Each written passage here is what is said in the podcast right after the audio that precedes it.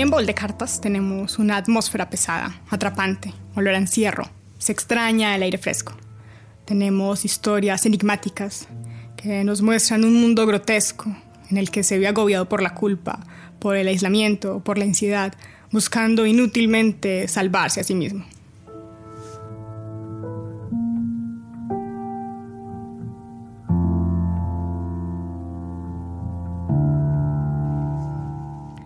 Y hoy abrimos el baúl de cartas para encontrarnos con Franz Kafka, un autor con un amplio trabajo epistolar, y los acompaña en esta búsqueda Sara Gaviria Piedradita.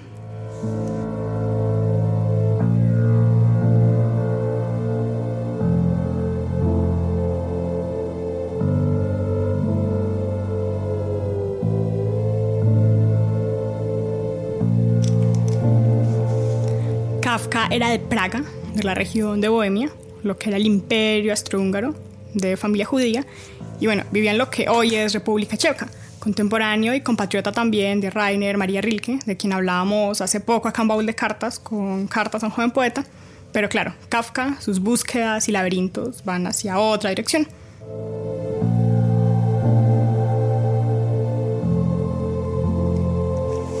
Estamos escuchando Nine Inch Nails, una banda estadounidense, un éxito comercial del rock industrial, uno de los primeros.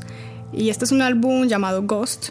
Las canciones que presentaron en esta vez eh, no tienen título, se les identifica únicamente por el número de pista y fueron unas de las primeras composiciones que bajo la licencia Creative Commons fueron nominadas a un Grammy.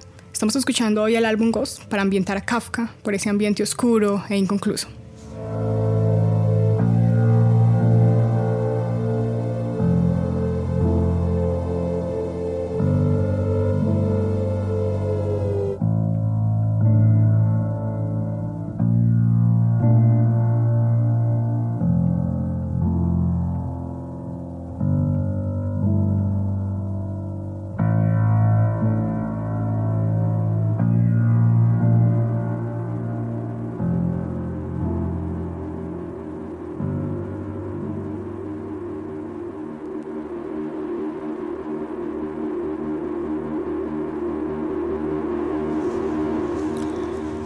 Franz Kafka era hijo de una familia acomodada judía.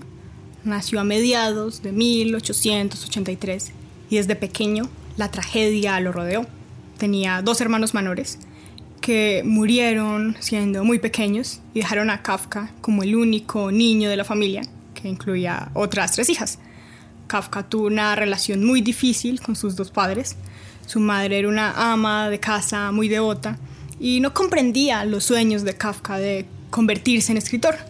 Mientras tanto, su padre, Hernán, era negociante y tenía una personalidad muy fuerte que mantenía abrumado el hogar de Kafka y particularmente él. El padre de Kafka pues tuvo un impacto muy profundo en su vida, en su escritura. Tenía un temperamento muy fuerte, no apreciaba la parte o los deseos creativos de su hijo. Y gran parte de las luchas personales en sus romances, en sus relaciones, en su trabajo, eh, venían o él las asumía como una consecuencia de la complicada relación que siempre tuvo con su padre. En su literatura los personajes a menudo se acercan como a ese poder dominante, a ese padre malo, y podría fácilmente ese poder, según Kafka, romper la voluntad de los hombres, destruir su sentido de autoestima.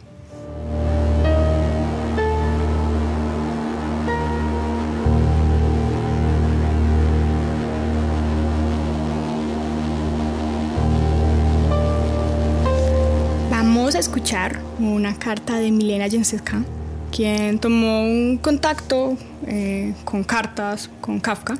Ella era una veinteañera que le pide eh, una autorización para traducir un libro de Kafka al checo.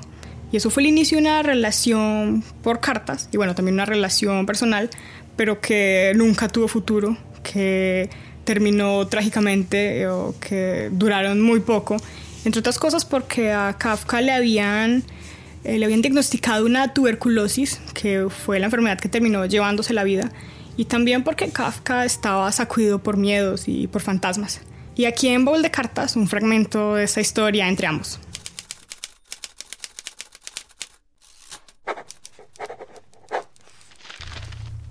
Sin fecha. Sábado por la noche. Aún no he recibido la carta amarilla. Te la devolveré sin abrir. Me lamentaría el resto de mi vida si la idea de no escribirnos más no fuera la más correcta. Mas no me equivoco, Milena. No quiero seguir hablando de ti, no porque no sea asunto mío, sí lo es, pero sencillamente no quiero hablar de ello. Así que hablemos de mí, lo que tú eres para mí, Milena, lo que eres para mí más allá de todo el mundo en que ambos vivimos, eso no lo encontrarás en los papeluchos diarios que te he escrito. Esas cartas, tales como son, solo sirven para atormentarse, y cuando no atormentan, es peor todavía. No sirven de nada, salvo para crear un día malentendidos, humillaciones, humillaciones casi perpetuas. Quiero verte tan nítidamente como aquella primera vez en la calle, pero las cartas distorsionan tu imagen aún más que el bullicio de la calle L. Pero todo esto no es importante comparado con mi impotencia, una impotencia que las cartas hacen crecer, la impotencia de llegar al fondo de estas, impotencia tanto en lo que se refiere a ti como en lo que se refiere a mí. Mil cartas tuyas y mil deseos míos no podrían negarlo, y lo decisivo es la voz irresistiblemente fuerte, por así decir tu voz, quizá a causa de mi misma impotencia, aunque aquí todos los motivos quedan poco definidos, que me pide que calle. Y sin embargo, todo lo que a ti se refiere queda en el aire, borroso, aunque aparezca en la mayoría de tus cartas, quizá también en la amarilla, o más bien aparece en el telegrama en que me pides que te devuelva la carta con todo derecho, claro, a menudo en esas fases que me inspiran miedo y que eludo como el diablo evita los lugares sagrados. El trabajo de Kafka está cruzado por muchas cartas. La más recordada y la más leída probablemente sea Carta al Padre, una carta muy extensa y dolorosa, donde él reclama a su padre por su autoritarismo, por sus abusos emocionales. La carta no fue entregada, fue publicada póstumamente también hay otros libros de cartas publicados, como las Cartas a Feliz, una de sus prometidas, también a su hermana Otla. Kafka publicó muy pocas historias durante su vida, una pequeña parte de su trabajo realmente, y su obra pasó muy desapercibida hasta que se publicó póstumamente. Poco antes de su muerte, le dijo a su amigo Max Brod que destruyera todos sus manuscritos, que los quemara. Brod no hizo caso y más bien se aseguró de que los publicaran. Pero también habían otros manuscritos que estaban a manos de su compañera final, Dora, y ella sí cumplió sus deseos y quemó algunos, pero guardó otros. Los guardó en secreto, que fueron 23 cuadernos y 35 cartas, hasta que llegó la Gestapo, a la Gestapo que le encanta confiscar eh, cartas y documentos, también confiscó esos y todavía no, no se sabe de ellos. Entre las cartas perdidas hay una anécdota que me gusta bastante de la vida de Kafka. es que resulta que una vez él estaba caminando con Dora por un parque de Berlín y se encontró una niña que estaba llorando desconsoladamente porque se le había perdido su muñeca.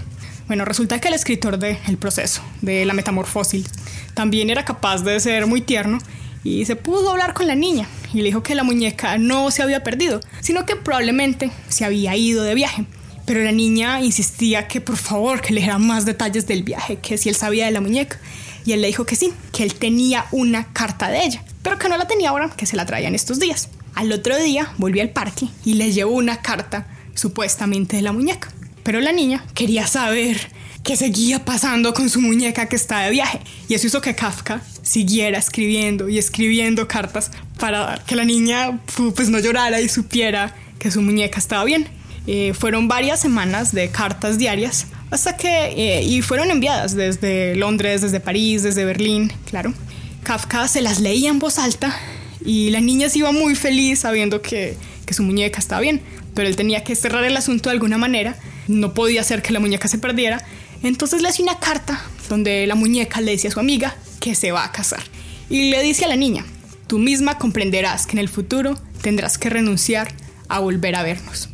Entonces, a esta altura, la niña ya había ido soltando a su muñeca, puede comprender que está bien, que mi muñeca se fue de viaje, mi muñeca se va a casar y pues podía tolerar esa pérdida. Resulta que esas cartas, las cartas en las que Kafka se vuelve un cartero de muñecas, están perdidas, no se han encontrado y se han creado muchas historias posibles sobre qué podrían decir esas cartas. Es curioso la relación de, Kafka con esa niña. Dice de su esposa que ese fue su último amor, ¿sí? un amor de, de llevarle cartas para consolar a la niña. ¿Quién sabe qué habrá pasado con la niña y con su muñeca? No lo sabemos.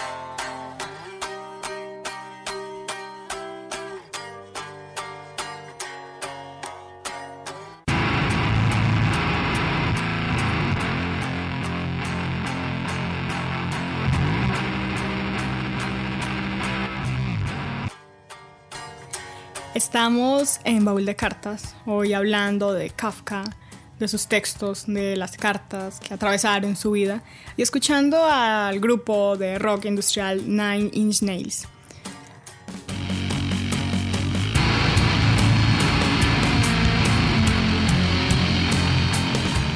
La carta que vamos a escuchar a continuación eh, está dirigida a Max Brod, su amigo, escritor y compositor y periodista checo, confidente de Kafka, y él fue quien le encomendó la tarea de quemar todos sus textos. Y él fue, gracias a, que, gracias a él es que hoy conocemos muchos de sus textos. Y bueno, escuchemos la carta.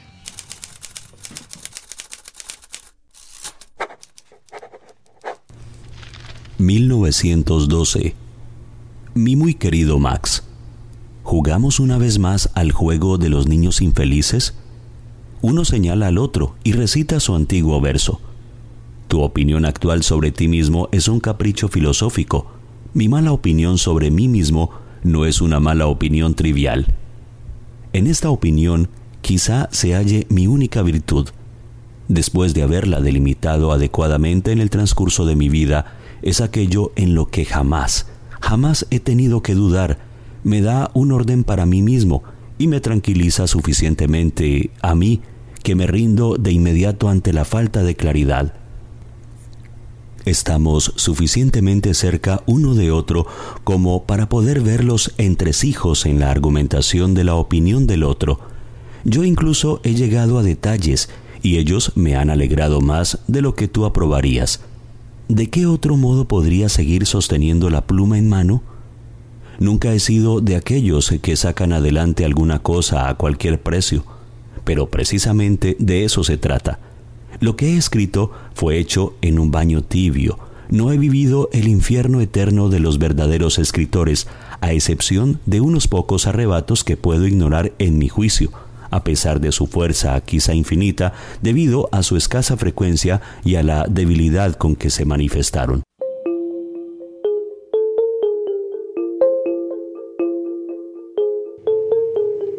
Antes de su muerte, Kafka hizo su famosa petición de que se quemaran todos sus textos.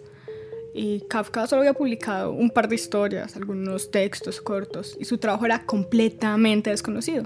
Su amigo Max, de quien leímos la carta hace poco, eh, fue quien tomó la decisión de no cumplir su último deseo y publicó los libros, incluso los que estaban sin terminar, incluso los que estaban sí, en borrador.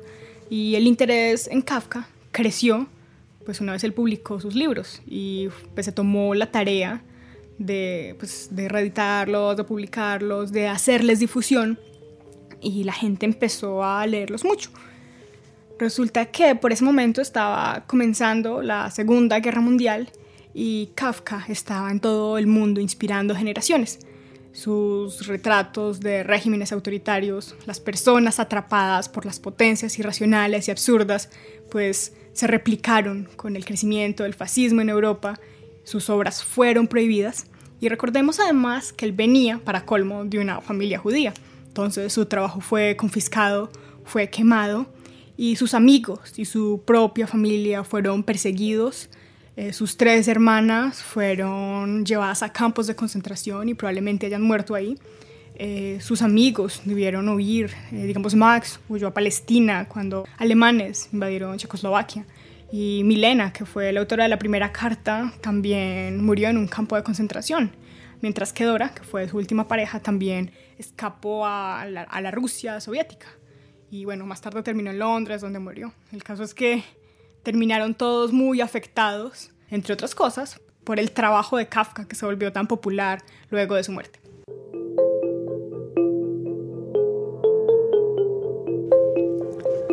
Nos despedimos por hoy en Baúl de Cartas. Ha sido un gusto compartir algunas anécdotas de la vida de Kafka. En el máster estuvo Luz Mary Bermúdez, en la lectura de las cartas Mauricio Cardona y quien les habla Sara Gaviria Piedraíta. Nos escuchamos.